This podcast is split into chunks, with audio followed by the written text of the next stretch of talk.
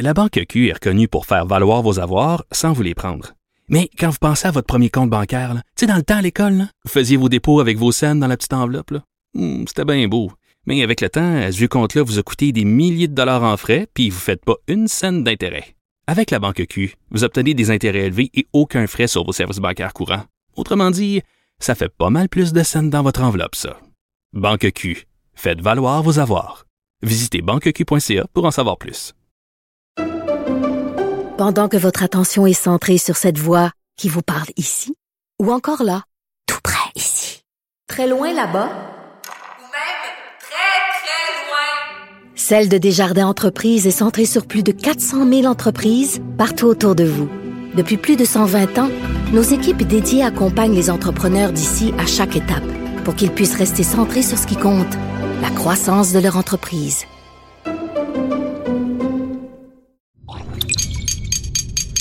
Cube Radio. Il connaît tous les dessous de la politique.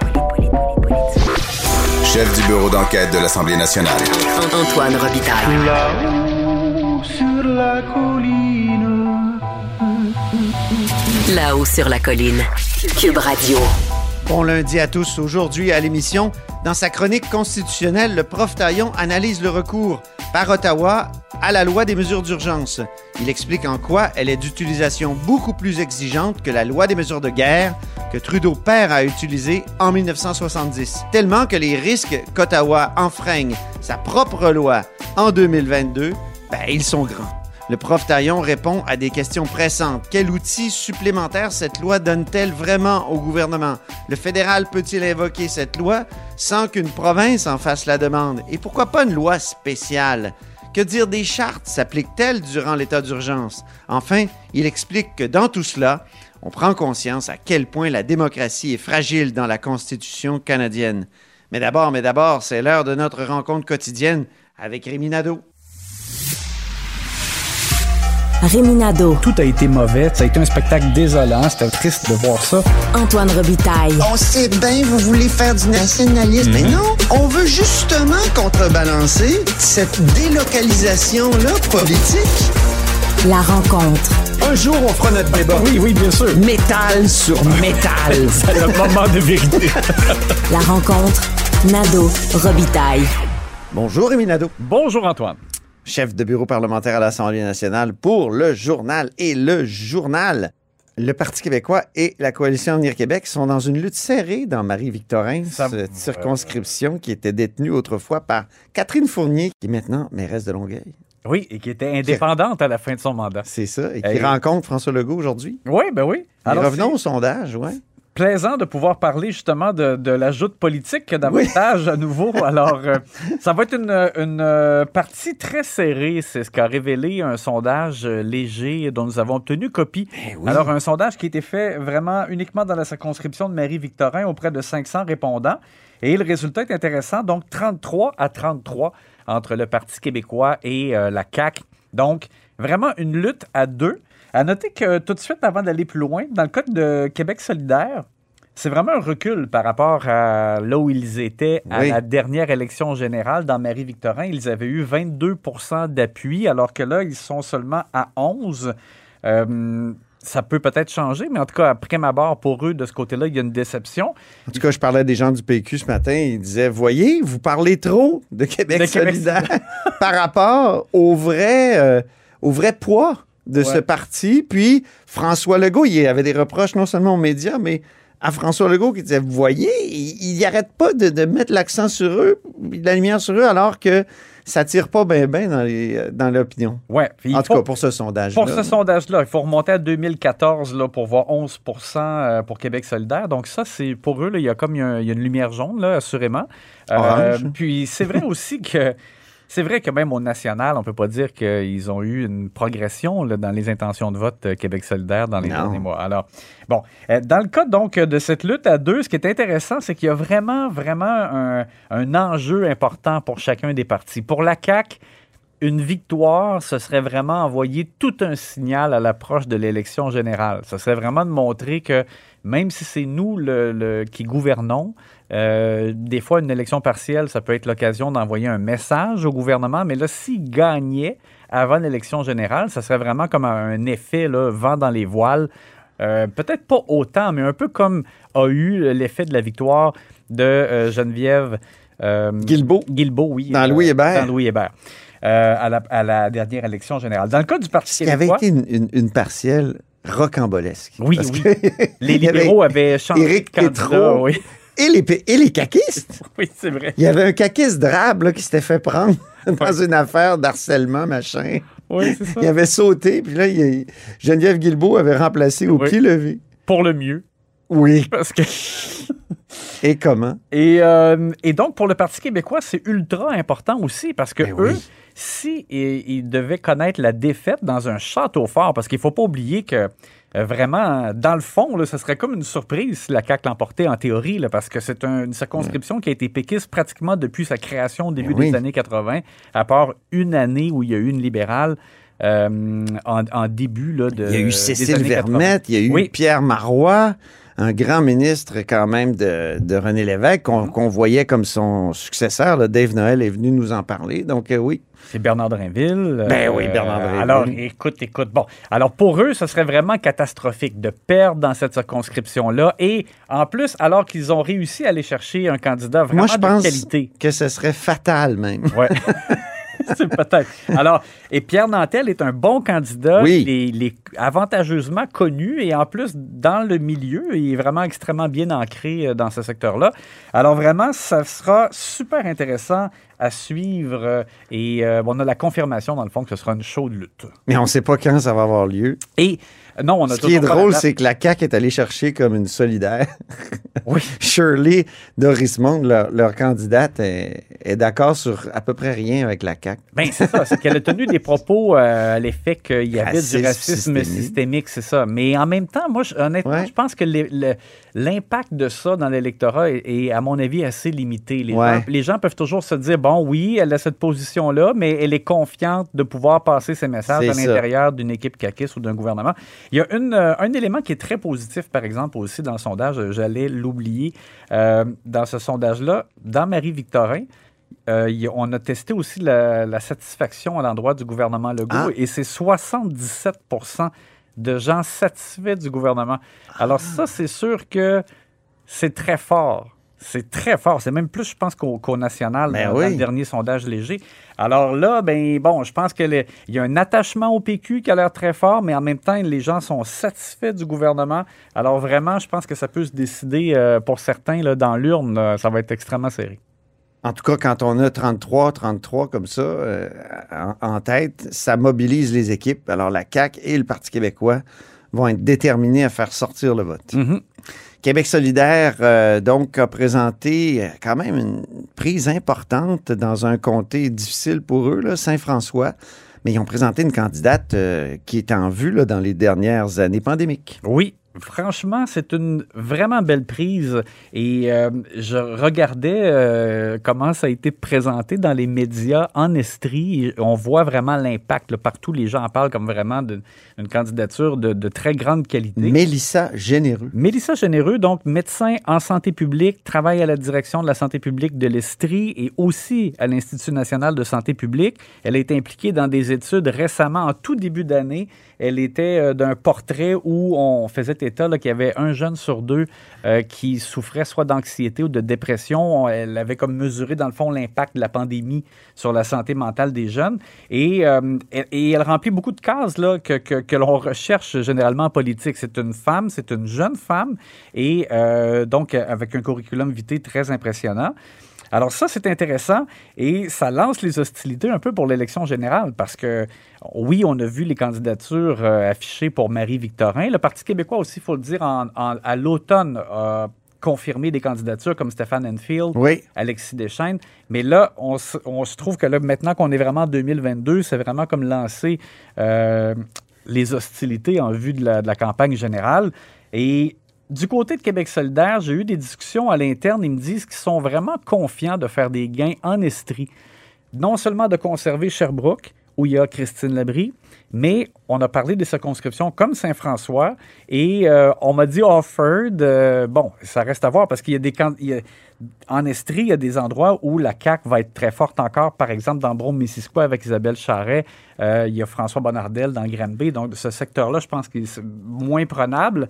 Euh, dans le cas de Saint-François, la candidate, pas la candidate, mais la députée caquiste actuelle, c'est Geneviève Hébert. C'est pas quelqu'un qui s'est démarqué euh, de quelconque façon là, depuis le début du mandat. Et à la dernière élection générale, elle avait quand même une assez forte avance. Elle avait une majorité de plus de 4000 voix, mais euh, le Québec solidaire était ex aequo pratiquement avec les libéraux à 23% environ d'appui à la dernière élection générale. Et du côté de QS, on me dit que quand on regarde les résultats dans ce secteur-là, il y a une progression assez constante d'élection en élection. Et on me fait remarquer aussi que, bon, dans, la ville de Sherbrooke, par exemple, c'est une jeune femme aussi qui a été euh, élue, Evelyne euh, Baudin, à la dernière élection municipale. Et on a Il y a un virage à gauche en Estrie. C'est ça que, que l'on sent. Et euh, donc, c'est la raison pour laquelle ils misent beaucoup là-dessus. Ça sera, vraiment très intéressant, cette, cette lutte aussi à voir du côté de, de Saint-François et de cette région-là qui est l'Estrie. François Legault, euh, donc, il est moins sur la gestion de la pandémie euh, cette semaine. Oui, on me dit qu'il ne sera plus présent aux conférences de presse de, santé publique, là, moins vraiment qu'il y ait quelque chose de, grave ou très important euh, à annoncer. On va laisser, dans, dans le fond, Dr Boileau de la santé publique et ou Christian Il ne veut plus être associé à ça. Autant c'était payant au début de la pandémie, il était partout, toutes les annonces. Là, c'est « Ah non, la pandémie, non, pas nous autres qui s'en occupent. » Oui, bien là, en plus, le maintenant que le calendrier de déconfinement est connu, au mieux, on aura peut-être des éléments qui seront devancés peut-être euh, au cours des prochaines semaines. Et donc, on, souhaite que François Legault euh, soit dans autre chose et moins dans la gestion de pandémie. Et euh, donc, rapidement, demain, là, ce, qui pourrait être annoncé, c'est qu'on retire l'imposition du passeport vaccinal dans les magasins grande surface. Là. les informations que j'ai, c'est qu'au cours ben, de la soirée, lundi, avec la santé publique, on devrait officialiser qu'on peut l'annoncer demain. Fabuleux, merci beaucoup Rémi. On se reparle demain, puis il y aura analyse sportive de la période oui, de on se retrouve au Salon Bleu. Salut. La Banque Q est reconnue pour faire valoir vos avoirs sans vous les prendre. Mais quand vous pensez à votre premier compte bancaire, tu sais, dans le temps à l'école, vous faisiez vos dépôts avec vos scènes dans la petite enveloppe. Hmm, c'était bien beau. Mais avec le temps, ce vieux compte-là vous a coûté des milliers de dollars en frais, puis vous ne faites pas une scène d'intérêt. Avec la Banque Q, vous obtenez des intérêts élevés et aucun frais sur vos services bancaires courants. Autrement dit, ça fait pas mal plus de scènes dans votre enveloppe, ça. Banque Q. Faites valoir vos avoirs. Visitez banqueq.ca pour en savoir plus. Pendant que votre attention est centrée sur cette voix qui vous parle ici, ou encore là, tout près ici, très loin là-bas, ou même très, très loin, Celle de Desjardins Entreprises est centrée sur plus de 400 000 entreprises partout autour de vous. Depuis plus de 120 ans, nos équipes dédiées accompagnent les entrepreneurs d'ici à chaque étape pour qu'ils puissent rester centrés sur ce qui compte, la croissance de leur entreprise.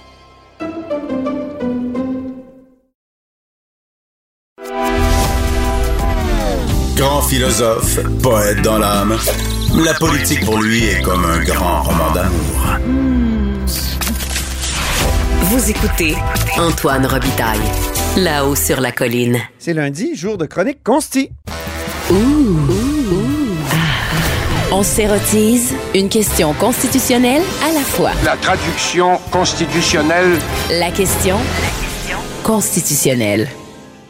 Mais bonjour Patrick Taillon. Bonjour Antoine Robitaille. Notre chroniqueur constitutionnel et accessoirement professeur de droit à l'Université Laval. C'est une chronique consti importante aujourd'hui puisqu'il y a imminence de la proclamation de la loi des mesures d'urgence. Ça fait penser évidemment à 1970. On démêlera ça un peu plus loin. Eh, dis-moi, Patrick, comment on peut expliquer les différences là, entre Windsor, où ça débloque, puis Ottawa, où ça reste bloqué? Bien, le, droit ne peut pas tout, mais dans une crise comme celle-là, ça prend trois ingrédients. Euh, du droit, on n'en manque pas, on a un certain contrôle dessus, mais ça prend aussi de la volonté politique de le faire respecter. Et ça, ça a été à géométrie variable.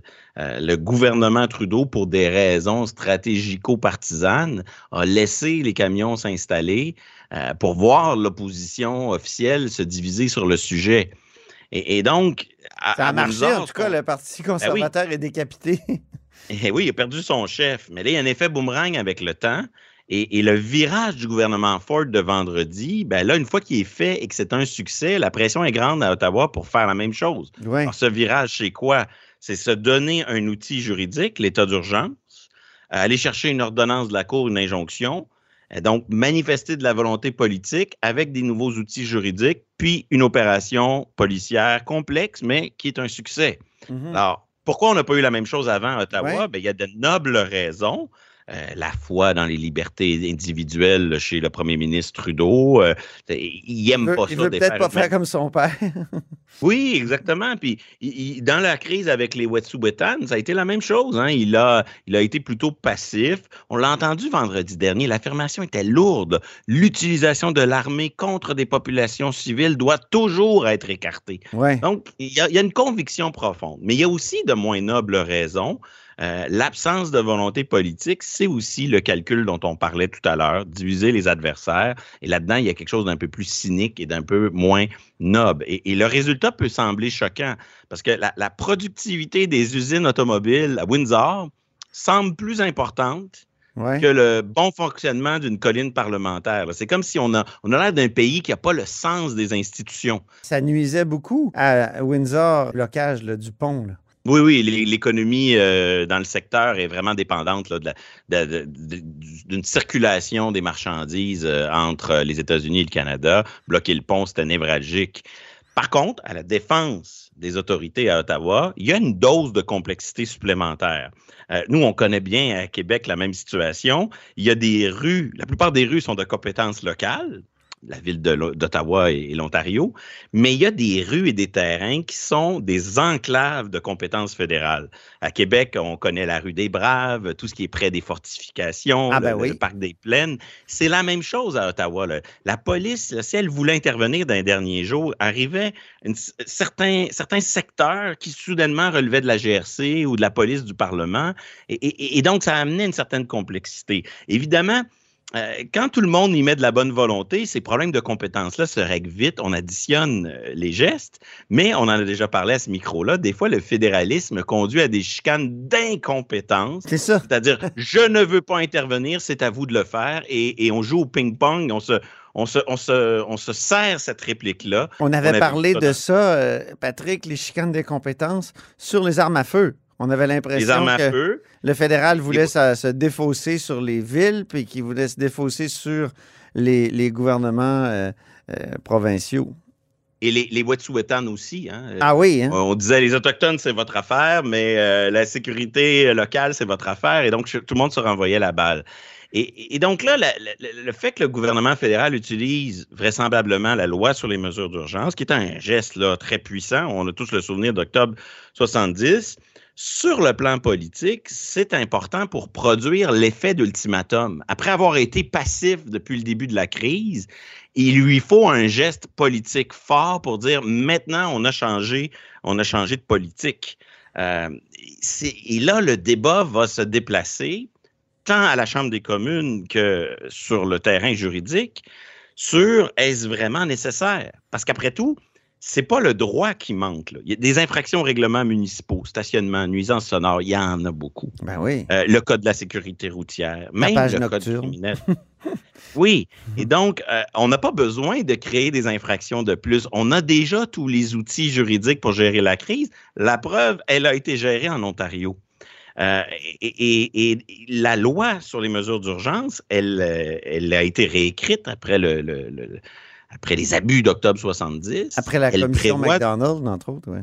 Exactement. Puis elle prévoit des encadrements, puis des limites, puis des, puis des contre-pouvoirs beaucoup plus importants que ce qui existe dans les équivalents provinciaux.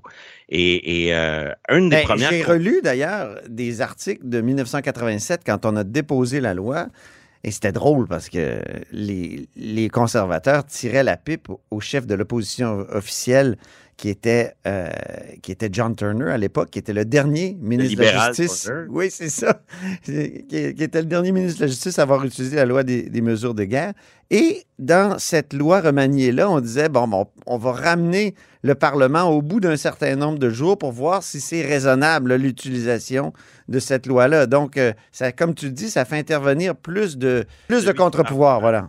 On va y revenir, mais avant tout, des conditions à rencontrer. Et, et l'une des conditions, c'est qu'il faut que les outils juridiques normaux, là, le droit commun, le droit ordinaire, soient rendus défaillants, insuffisants. Okay. Et là, le gouvernement Trudeau, il est dans une fâcheuse posture. Il a besoin de son effet d'ultimatum dont je parlais tout à l'heure, mais c'est dur de prétendre que le droit ordinaire, le droit commun ne suffit pas quand depuis le début, on n'a même pas fait une demande d'ordonnance d'injonction. Il a fallu que ce soit des citoyens ordinaires qui s'adressent aux tribunaux à Ottawa pour demander une injonction euh, contre euh, le bruit, les nuisances sonores. Les autorités publiques ont, été tellement passives que ça va être difficile de dire ben on est à, à, on a tout utilisé les outils à notre disposition, ça saute aux yeux que c'est pas le cas. Ouais. Et, et là le, le, le gouvernement euh, Trudeau va être dans une situation difficile parce que la loi elle, elle, pose beaucoup euh, d'exigences.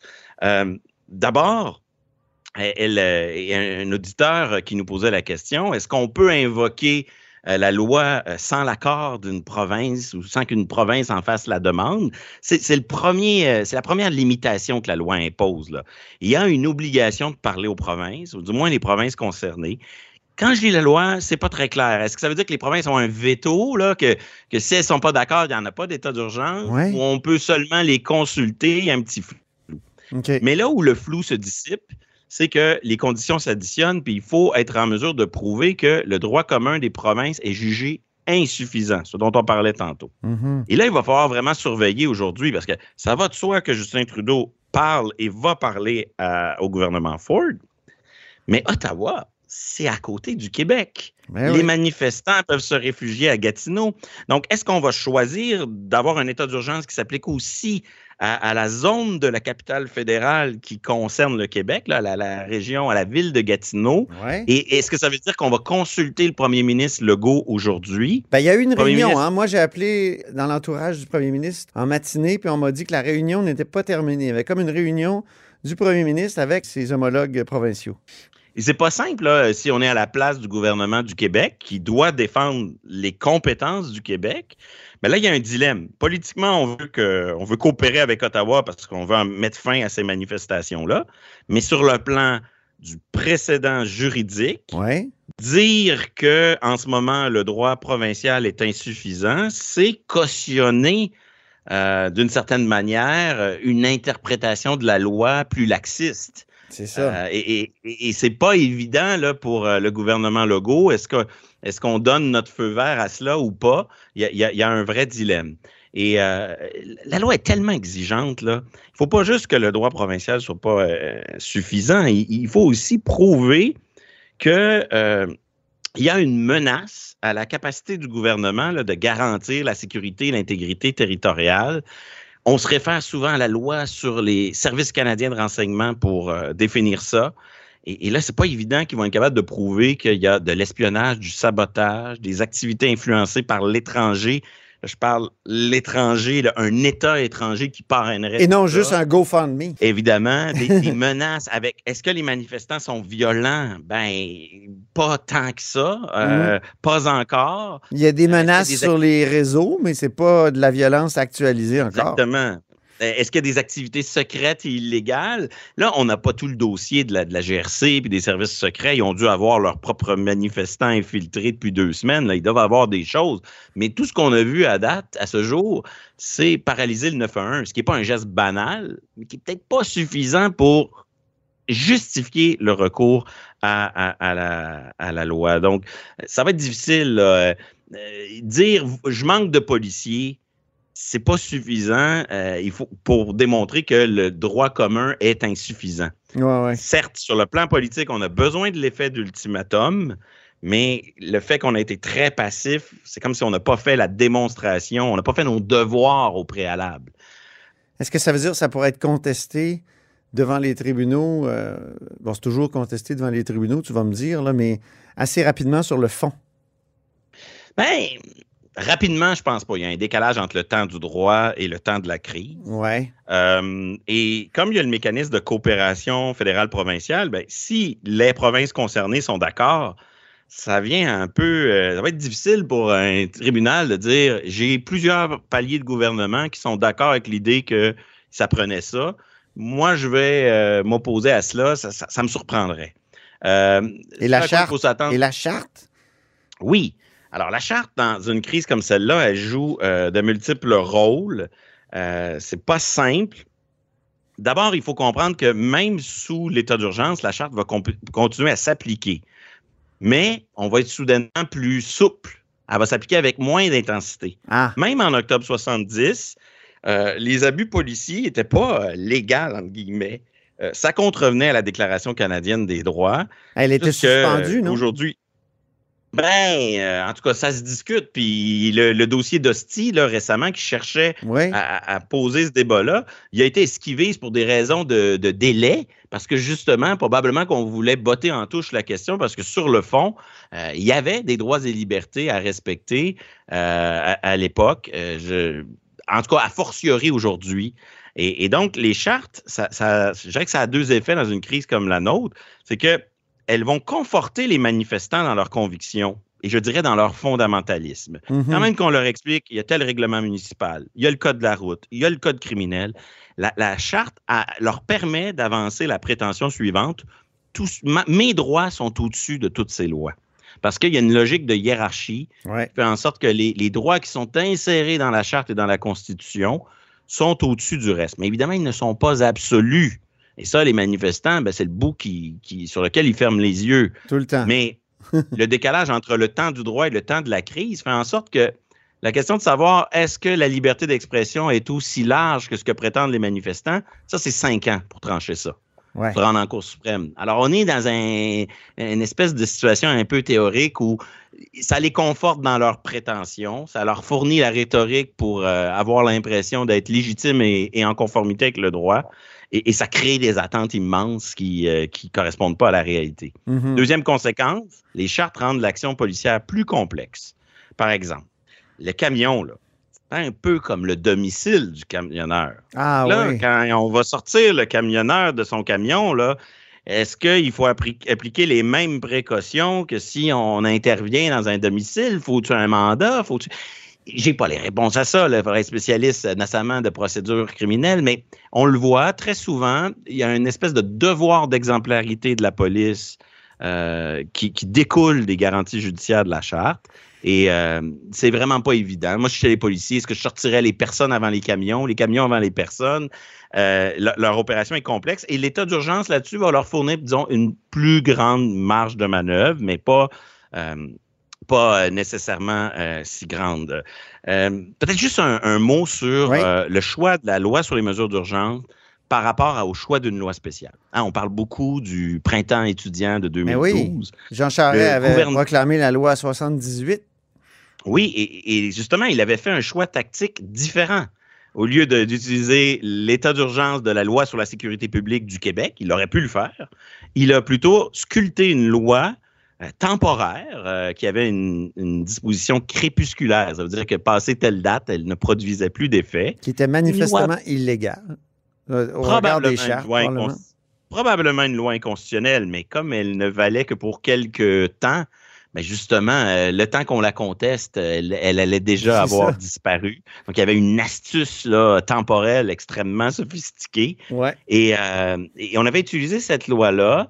Et, et- et moi, je pense que dans le cas qui nous occupe, ce serait une mauvaise chose si le gouvernement Trudeau ferait la- fait, fait la même chose. Parce que ce serait le prolongement de la phase 1 de la crise, c'est-à-dire un long débat parlementaire, au moins un jour ou deux, Ah, ben oui, c'est vrai. euh, dans lequel on, on prolongerait le cirque partisan qui consiste à compter les votes et à voir si le sujet divise l'opposition officielle. Alors, au moins, avec la loi sur les mesures d'urgence, il y a comme une volonté de sortir de ce débat-là, Mhm. euh, partisan, et de dire on passe à l'action. Même si je ne suis pas certain que les conditions sont, sont réunies, au moins, c'est moins cynique et partisan. Mais attention, la loi fédérale sur les mesures d'urgence, telle que réécrite après la, octobre 70, Mhm. accorde un rôle beaucoup plus grand au Parlement Voilà. que les équipes provinciaux. Et là, Justin Trudeau se retrouve dans une situation où d'ici sept jours, il y aura obligatoirement un débat à la Chambre des communes sur l'état d'urgence. Et, et là, euh, les conservateurs, l'opposition officielle, va euh, pouvoir être unis. Ils sont divisés sur est-ce qu'on est pour ou contre les camionneurs, Mais à la question, est-ce que l'état d'urgence est vraiment nécessaire? Est-ce qu'on n'aurait pas dû explorer euh, les autres outils juridiques? Ça va être facile pour eux de s'unir. Mhm. Alors, de deux choses l'une. Soit ça se passe comme à Windsor et d'ici un jour ou deux, l'opération policière, la volonté politique, puis l'état d'urgence aura permis d'en finir. Et là, dans sept jours, au débat parlementaire, Justin Trudeau s'en sortira très bien. Et l'autre scénario, je ne le souhaite pas, mais c'est déjà arrivé qu'on déploie des forces. Je pense à la crise d'Oka. Et là, soudainement, ça ne tourne pas comme prévu et la crise s'enlise encore plus longtemps et plus durablement. Et là, les termes du débat seraient différents et à la Chambre des communes, ça pourrait être un moment plus difficile pour le euh, gouvernement euh, Trudeau. Ce sera à suivre, en tout cas. Au- Autant ce, débat sur l'opportunité politique et la nécessité juridique de recourir à l'état d'urgence aura pas le temps de se rendre devant les tribunaux, selon moi, autant il, risque de devenir la question euh, centrale à la Chambre des communes. Parlons des revendications des manifestants. Je me demandais, là, quand j'ai vois de réclamer une espèce de gouvernement provisoire avec le gouverneur général et tout ça, cette- ce truc un peu bizarre là, qui, qui les réclame, est-ce que ça, ça suffirait pas pour euh, proclamer la loi des mesures d'urgence puis de dire que c'est des gens qui sont séditieux finalement? Oui, la, question se pose. En tout cas, c'est, on dirait parfois la commune de Paris. hein. On veut remplacer le gouvernement en place. Et, et- et- et ça montre, c'est un aspect que j'aime bien souligner, que la démocratie est fragile dans cette constitution canadienne qui n'est jamais modernisée, qui n'est jamais Ouais. réécrite. Euh, ils disent, et là on a un petit sourire en coin, euh, ah, ils veulent que la gouverneure générale intervienne pour euh, sortir le premier ministre Justin Trudeau et nommer un nouveau gouvernement de coalition élargi. Ben, en droit, c'est pas farfelu leur, leur, leur, euh, leur revendication. La gouverneure générale a le pouvoir de nommer le gouvernement. Officiellement, c'est son pouvoir à elle. Évidemment, ils ignorent qu'il y a une convention constitutionnelle, mais ça, c'est du droit mou, du droit flou. Hein, c'est un simple usage politique contraignant, mais qui est au cœur de notre démocratie. Les tribunaux pourraient réagir comment? Et parce que le droit est tellement clair sur les pouvoirs absolus de la gouverneure générale. Est-ce que Les, les, tribunaux, tribunaux sont très clairs sur le fait qu'ils peuvent dire c'est dommage, une convention n'a pas été respectée, mais ils ont toujours dit qu'on ne pouvait pas compter sur eux pour sanctionner, sanctionner le non-respect d'une convention. Autrement dit, si jamais la gouverneure générale donnait suite aux demandes, le tribunal pourrait dire Hey, ça viole les conventions, mais euh, j'envoie personne en prison, je peux rien faire contre cela. En même temps, Et- la démocratie n'est pas un principe du fédéralisme canadien, qu'ils l'ont dit dans le, le renvoi sur la sécession. Oui, euh, on dit que c'est un principe. On dit aussi que, on garantit aussi qu'il y a des élections pour une chambre des communes. Mais la relation entre la monarchie et, et- et le gouvernement, puis les gens qui ont la confiance de la chambre, tout ça relève de d'autres choses que le droit.